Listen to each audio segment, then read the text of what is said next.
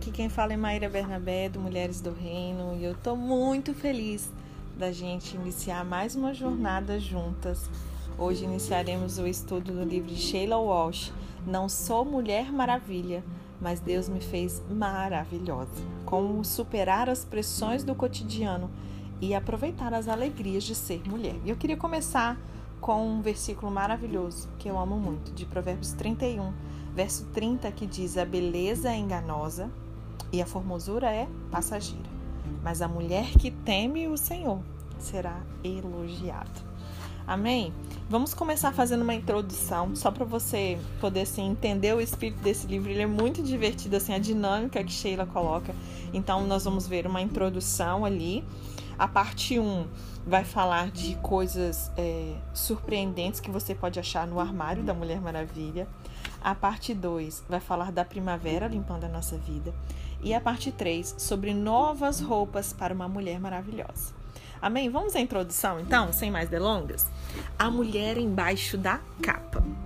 Mulher, mulher Maravilha 1, Mônica, a Magnífica. Aqui vou eu salvar o dia. O alarme tocou desesperadamente. Mônica se sentou na cama, desligou o botão, o relógio fez muito mais do que acordá-la. Era o início de uma nova missão. Em sua cabeça, ela ainda ouvia a música, uma combinação do tema de Missão Impossível com o refrão de Aleluia de Handel. Já completamente acordada, ela saiu da cama e foi direto para o banho. Estava Feliz pelo shampoo 2 em 1, um, já que não teria muito tempo para passar shampoo e condicionador. Seu corte de cabelo era simples, para que com apenas uma sacudida ela já estivesse pronta. Ela aplicou uma base nova no rosto, um pouquinho de blush, um brilhozinho labial, entrou no seu terninho, capa e botas e saiu voando rumo à cozinha. Enquanto ela espremia umas laranjas e preparava bacon, ovos e waffles, um café da manhã tipicamente americano, obviamente, né, para o seu marido e para os seus dois filhos, deu um play ali na música, né? Aqui no livro ele menciona sobre um CD play, eu creio que ela atualmente foi no Spotify mesmo, que estava ali e uma voz acolhedora começou a ler algumas passagens da Bíblia. E no final do terceiro salmo, a voz mudou para o Novo Testamento e ali começou o Sermão da Montanha, com compaixão e convicção. Dois cânticos depois, já era hora de acordar as crianças. Hannah e Peter inclinaram a cabeça e oraram antes de elogiar a mãe por causa do delicioso e nutritivo café da manhã. Bom dia, luz da minha vida, disse Simon enquanto beijava sua esposa na bochecha. Como será seu dia hoje? E Mônica disse: Bem, depois de pegar as crianças na escola, vou me encontrar com a Glória para a gente tomar um café. Ela está tendo alguns problemas em seu casamento. E em seguida, eu me ofereci para almoçar com dois membros da igreja. Depois eu vou à lavanderia, fazer compras, pegar as crianças na escola. Convidei seu chefe e a esposa deles e as três crianças para jantar conosco. E Simon disse: Puxa, que mulher! Acariciando ali o cabelo dela, né? O cabelinho curto dela. Como é que você consegue fazer tudo isso? Essa foi a pergunta do marido. Então, Mulher Maravilha 1, Mônica, a magnífica. Mulher Maravilha 2, Olivia, a arrasada. Alguém sabe que dia é hoje? O alarme soou como giz em um quadro. Olivia apertou o botão despertador que lhe daria mais cinco minutos de sono. Sabe apertar aquele sonequinha? Apertou mais uma vez, depois de novo, até perceber que seu filho estava em pé, gritando no pé da cama: Mãe, estamos atrasados! É o segundo atraso nessa semana. Ela pulou da cama, bochechou um composto de flúor e colocou um blazer desbotado que estava no chão. Gritou com o filho: Acorda sua irmã! Olivia passou pelo marido que estava se espreguiçando e foi em direção à cozinha. cozinha. Pegou duas torradas de uma embalagem que já estava aberta ali em cima da bancada, colocou na bolsa, começou a caçada diária para as chaves do carro e gritou desesperadamente: Alguém viu minhas chaves? E aí a sua filha disse: Ah, o cachorro estava com elas ontem à noite. Ele as escondeu na caixa de pizza. Olivia revirou o lixo até encontrar as chaves, muito bem escondidas num pedaço de frio pedaço de pizza de calabresa. E ela gritou: Crianças, pro carro agora! Enquanto acelerava ali pela estrada, pedacinhos de queijo voavam das chaves né, e grudavam ali nos seus óculos. E ela perguntou: Kate, você pensou em tirar minhas chaves da caixa de pizza antes de jogá-las fora? Mas a sua filha não deu a mínima. Por quê? Porque ela estava concentrada no mundinho particular dela, com o celular na cara, né? E Olivia passou as torradas frias para os seus filhos e o filho disse: Perdemos a capela, mãe, de novo. Capa e botas ou blazer amassado? Você se identifica com alguma dessas duas mulheres? A Mulher Maravilha 1, que é Mônica, a Magnífica, ou Olivia, a Arrasada? Você se identifica com alguma dessas mulheres? Você é o tipo de mulher que tem a sua rotina sob controle? É organizada, multitarefas? Ou você é mais parecida com Olivia? Tá sempre atrasada, despenteada, gritando para as crianças entrarem no carro porque tá atrasada de novo? Bom, Sheila compartilha conosco que ela já foi as duas. Ela diz assim: Vivi por muitos anos no papel de super-heroína, determinada a mostrar a Deus e ao mundo que não importava o problema, eu estava sempre pronta. Quantas de nós já não foram assim ou estão assim, não porque de fato dão conta, mas porque eu preciso dar conta de tudo. O mundo pode cair, mas você está lá firme por tudo e por todos. E ela disse que ela também foi como Olivia. Quando tudo que queria era se cobrir até a cabeça, orar para que o ônibus esmagasse o despertador e assim o mundo deixaria ela em paz. Era Sheila a magnífica e depois se tornou Sheila a deprimida. Até Deus mostrar o papel que ele tinha preparado para ela. Sheila a maravilhosamente criada. E eu quero te encorajar aqui a você colocar o seu nome. Eu vou falar o meu, você fala o seu. Maíra a Magnífica? Eu já fui Maíra Magnífica. Maíra a Deprimida? Já fui Maíra a Deprimida. Só que Deus, através desse estudo, vem mostrar, independente para qual estágio você esteja hoje, de que Ele nos fez. Você falou seu nome, eu vou falar o meu novamente. Maíra maravilhosamente criada. Nos últimos 10 anos, Sheila ela tem viajado pelos Estados Unidos né, com a organização Mulheres de Fé, e isso deu a ela a oportunidade de falar com mais de 3 milhões de mulheres. E cada, a cada ano, eles organizam 30 conferências pelo país. E os temas mudam todos os anos, né? Graça, esperança, fé, mas a mensagem central, ela é a mesma. Deus a vê do jeito que você é e a ama em dias de heroína ou em dias de roupinha amassada. Não importa. E eu tenho o prazer também de escutar muitas das minhas leitoras e descobrir que eu não tô sozinha na busca do motivo pelo qual Deus criou Eva, a primeira mulher. Você, mulher do reino, você não está sozinha. Estamos juntas nessa. Você não é a única que passa por tudo isso, né? E você pode estar se perguntando: será que tem um manual de instruções por aí? Porque, meu Deus do céu, né? O que é esperado exatamente de nós mulheres? Parece não importar se somos solteiras, divorciadas, casadas.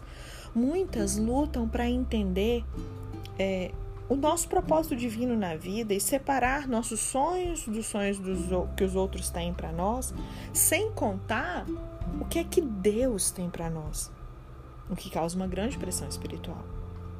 Talvez você esteja familiarizada com essas palavras do Velho Testamento que diz: Porque sou eu que conheço os planos que tenho para vocês, diz o Senhor. Lá em Jeremias 29, verso 11: Planos de fazê-los prosperar e não de lhes causar dano, plano de dar-lhes esperança e um futuro.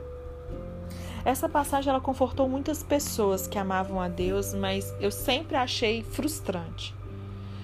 Da primeira leitura é sempre bom acreditar que é, Deus ele sabe exatamente os planos que ele tem para nós. Mas e se não os descobrirmos?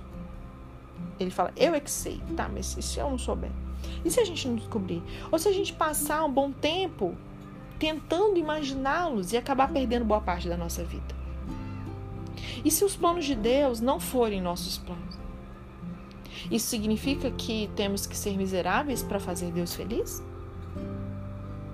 E como presente de aniversário de 40 anos, alguns amigos, eles deram ao marido de Sheila, Barry, uma rede para colocar no jardim. Veio em cinco caixas separadas e aí precisava ser montado. E Sheila compartilha que ela adora montar coisas, então é, disse que se ele tirasse tudo da caixa, ela iria montar. Infelizmente, Bel jogou as instruções fora. Ai meu Deus, será que esse negócio veio com instruções, gente? Bel jogou as instruções fora junto com o resto do lixo. E aí ela acabou ali no meio do quintal, atolada até os joelhos com peças. E o filho dela de 8 anos, Christian, disse que ia ajudar. Né? E eles tentaram ali por duas horas achar que partes que se ligavam, a quais, mas obviamente sem sucesso. Daí ela se sentou na grama, completamente frustrada, quando Barry gritou assim, entusiasmado: Tudo que lembro é que dizia que era fácil montar. eu sou profundamente grata por Deus estar no comando desse mundo confuso e em transformação. Eu acredito firmemente que Deus é bom e que nós podemos confiar nele completamente. Mas algumas vezes eu já me peguei desejando que ele me deixasse ver seus planos. Se deixasse, talvez os pedaços da minha vida fizessem mais sentido. Se tivesse certeza de que as minhas ações estão de acordo com os planos dele, que eram importantes para ele, talvez fosse mais fácil abraçar, abraçar a vida, independente de que as coisas estão bem ou mal. E eu quero te fazer duas perguntas. Você acha que seria mais fácil lidar com os momentos inesperados da vida se você soubesse com antecedência os temporais? Você acha que se você tivesse noção de como Deus a ajudaria a passar por eles, talvez você não ficasse desencorajada no meio? A minha resposta imediata para essas duas perguntas é sim. Mas pensando bem, eu acho que eu não aguentaria saber de tudo que está por vir. Tudo bem que Deus ele nos promete graça para cada situação enquanto as vivemos, mas não antes. E embora né, as duas mulheres maravilhas que a gente começou a falar aqui, né, Mônica e Olivia, que nós acabamos de conhecer, sejam personagens aí fictícias, nós conhecemos muitas mulheres que se enquadram em um dos dois tipos e talvez você se enquadre em um desses dois tipos. E Sheila conta que ela leu em algum lugar que as crianças, elas são os melhores memorizadores de informações e os piores intérpretes. Tem uma mensagem secreta nisso aqui. Eu sei que isso é verdade por experiência própria. Quando eu me lembro dos meus dias de capa e botas, eu entendo, agora que eu decidi, quando criança, que era melhor ser útil a Deus e a seu povo se eu fosse amada e aceita. Quando crianças, nós absorvemos tudo o que se passa à nossa volta, mas nem sempre nós interpretamos os eventos corretamente, o que pode fazer com que a gente passe a vida inteira fazendo escolhas baseadas em informações incorretas. Então, por exemplo, se você foi abusada sexualmente quando você era criança, você pode viver uma vida inteira de promiscuidade acreditando que essa é a única maneira de ganhar amor. Se seus pais, por exemplo, se divorciaram, você pode assumir que foi sua culpa e determinar que nunca mais atrapalhará ninguém de novo. Mas como seria se nós tivéssemos recebido adiantadamente as notícias dos temporais futuros e uma janela divina através do qual a gente pudesse vê-lo? Imagine se cada um de nós recebesse uma carta de Deus no nascimento. Se tivéssemos um mapa da nossa vida, como que isso mudaria as escolhas que nós fazemos? Se eu tivesse uma carta dessas, ela poderia ser assim: Sheila, você foi posta em um lar cheio de amor. Curta seu pai o máximo que você puder. Não perca um momento ou um sorriso, porque ele não ficará por muito tempo com você. Guarde a voz dele em sua mente e seu coração de modo que você não esqueça. Quando ele estiver vindo para junto de mim, eu quero que saiba que não foi culpa sua. Você não fez nada para machucá-lo, estava na hora dele. Quando ele explodia de raiva, não era por sua causa, o cérebro dele estava ferido e, você, e ele não podia evitar isso. Ele está em casa agora, está a salvo, ele a amava muito. Você viverá para fazer muitas coisas que ele tinha no coração. Você continuará do ponto que ele abandonou. Não se preocupe com a sua mãe. Eu sou o provedor dela. Ela confia em mim e eu nunca falharei. Algumas vezes ela precisará chorar sozinha e quando você crescer você vai entender que esse luto é uma dádiva, uma maneira de botar para fora um pouco da dor dessa vida. E lembre-se, Não importa o que pareça verdade ou dê a sensação de que é verdade, eu estou sempre com você e te amo. Se você se sentasse hoje com uma folha de papel e escrevesse os eventos que moldaram a sua vida, como, você, como vê a si mesma, como vê os outros, como interpretou o mal que aconteceu em alguns momentos, como é que seria essa carta? Se você pudesse sentar com você quando você tinha cinco anos, o que diria hoje àquela garotinha? Para poder ajudar ela a entender a vida e os eventos que tinham acontecido ou estavam prestes a acontecer. A verdade é que nenhum de nós recebe uma carta de Deus dizendo o que vem por aí ou como reagir. Alguns lutam por anos para entender a sua vida e os motivos pelos quais nós reagimos e como reagimos. E alguns nem ao mesmo tempo. Talvez Mônica Magnífica ela tenha entendido quando criança que a maneira de ser amada é sendo perfeita quando vinha da escola com boas notas, o pai sorria para ela. Quando ela ajudava na cozinha, na escola, ouvia Mônica, você é uma menina tão boa. Mas houve época em que suas notas caíram em um bimestre, seu pai parecia distante e quieto. Sua mãe chorava muito. Não demorou muito para que eles se divorciassem e Mônica sabia, simplesmente sabia que era tudo culpa dela. E decidiu nunca falhar de novo. Essa promessa estava escrita com sangue em seu coração e sua alma. Ela dominava todas as suas escolhas, escrevia o roteiro da sua vida. E se ao menos houvesse um pedaço de papel no seu bolso que dissesse Mônica, quando sua mãe e seu pai se divorciaram, isso não teve nada a ver com você. Eles dois a amam exatamente do jeito que você é, com boas notas ou não. São pessoas magoadas, Mônica, que estão tentando sobreviver a um período sombrio da vida. Eu estou com você, eu estou com eles. Segure na minha mão, você é uma garota maravilhosa. E Olivia, a arrasada? Talvez ela tenha crescido num lar em que a crítica era uma realidade diária. Não importava o quanto tentasse, nada era bom o suficiente. Ela gritou: Meu mãe, pai, tirei um 9 em matemática. Ela gritou animada por ter melhorado o resultado do bimestre anterior, sabe? E aí a resposta desaprovadora que o pai dá é: Hum, tá, seu irmão tirou 10. E à medida que começava a se desenvolver como uma mulher, ela não havia nenhum consolo em relação às mudanças pelas quais ela passava, ou abraços para dizer que aquela gordurinha ia desaparecer. Ela via sua mãe se autodesprezar no espelho e via o seu futuro refletido ali. Olivia ela captou bem a mensagem que dizia que a sua vida tinha pouco significado. E então, para que ela ia tentar? Se ao menos tivesse ali um papel no seu travesseiro todas as noites dizendo: Olivia, você é linda para mim. As palavras torpes do seu pai são apenas uma cópia do que ele ouviu a vida inteira. Essa é a única música que ele conhece. Ele a ama e frequentemente gostaria de conhecer outra canção. A sua mãe, ela quer mais para você do que você, do que nela mesma, mas ela não sabe como dar isso. Você é cheia de possibilidades. Pode fazer o que desejar em seu coração usando a minha força. Então não desista, Olivia, não se entregue. Eu estou com você o tempo todo. Mas sabemos que Deus não deixa uma carta assim pra gente, né? Mas quem sabe um mapa? Nenhum de nós recebeu uma carta como essa para nos ajudar com as questões que a gente lutou quando a gente começou a crescer, né? Mas Deus nos deu um mapa para nos ajudar a navegar pela vida. E eu oro para que nesse livro que nós estamos começando hoje, através da palavra de Deus e das histórias de outras mulheres, a gente consiga voltar às bases de nossa vida e reconstruir quem somos, baseando não no que as pessoas dizem a nosso respeito, mas no que Deus nos disse.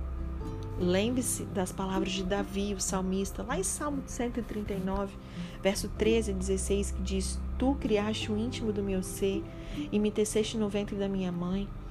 Eu te louvo porque me fizeste de um modo especial e admirável. As tuas obras são maravilhosas e eu digo isso com convicção. Os meus ossos não estavam escondidos de ti quando em secreto fui formado, entretecido como nas profundezas da terra. Os teus olhos viram meu embrião. Todos os dias determinados para mim foram escritos no teu livro antes de qualquer um deles existir. Eu não acho que Deus queira que nós sejamos a Mulher Maravilha.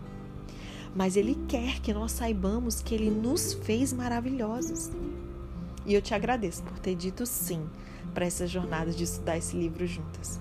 Eu creio que conforme nós formos passando pelos capítulos, nós vamos identificar onde nós recebemos informações erradas e bem parecidos com o estudo que nós fizemos do De Bem com Você. Lembram que tinha a Casa dos Espelhos, onde a gente pegava aquelas mentiras, aquela imagem distorcida e substituía pela verdade? O Senhor vai nos dar uma nova jornada com isso, onde a gente vai identificar onde nós recebemos informações erradas e nós vamos trocá-las para a gente viver de acordo com os propósitos de Deus. Se você estiver cansada de tentar fazer tudo direito, ou se você perdeu as esperanças de conseguir fazer algo direito, eu oro para que Deus lhe dê uma nova visão e um novo propósito. No finalzinho de cada capítulo, a gente vai ser convidada a um momento de reflexão. E Sheila chama esse momento de um olhar no espelho. Nós vivemos em um mundo tão agitado, né, que a gente tem pouca oportunidade de parar e respirar por um momento. E mesmo é, ler um livro pode acabar se tornando mais uma obrigação na nossa lista de afazeres, né? Porque agora você tem que ler 30 minutos por dia, você tem que ler tantos livros por ano, sabe essas coisas? E aí eu quero que esse estudo, que esse livro, ele cause um impacto agora. Eu não quero que você se perca, que você perca nenhuma oportunidade que Deus possa estar nos oferecendo.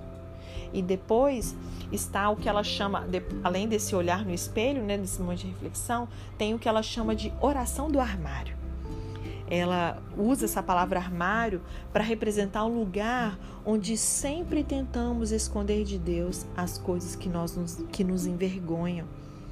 E essa oração, ela será a oportunidade, né? Essa oração do armário vai ser a oportunidade de trazer tudo que foi revelado pelo Espírito para seu Pai.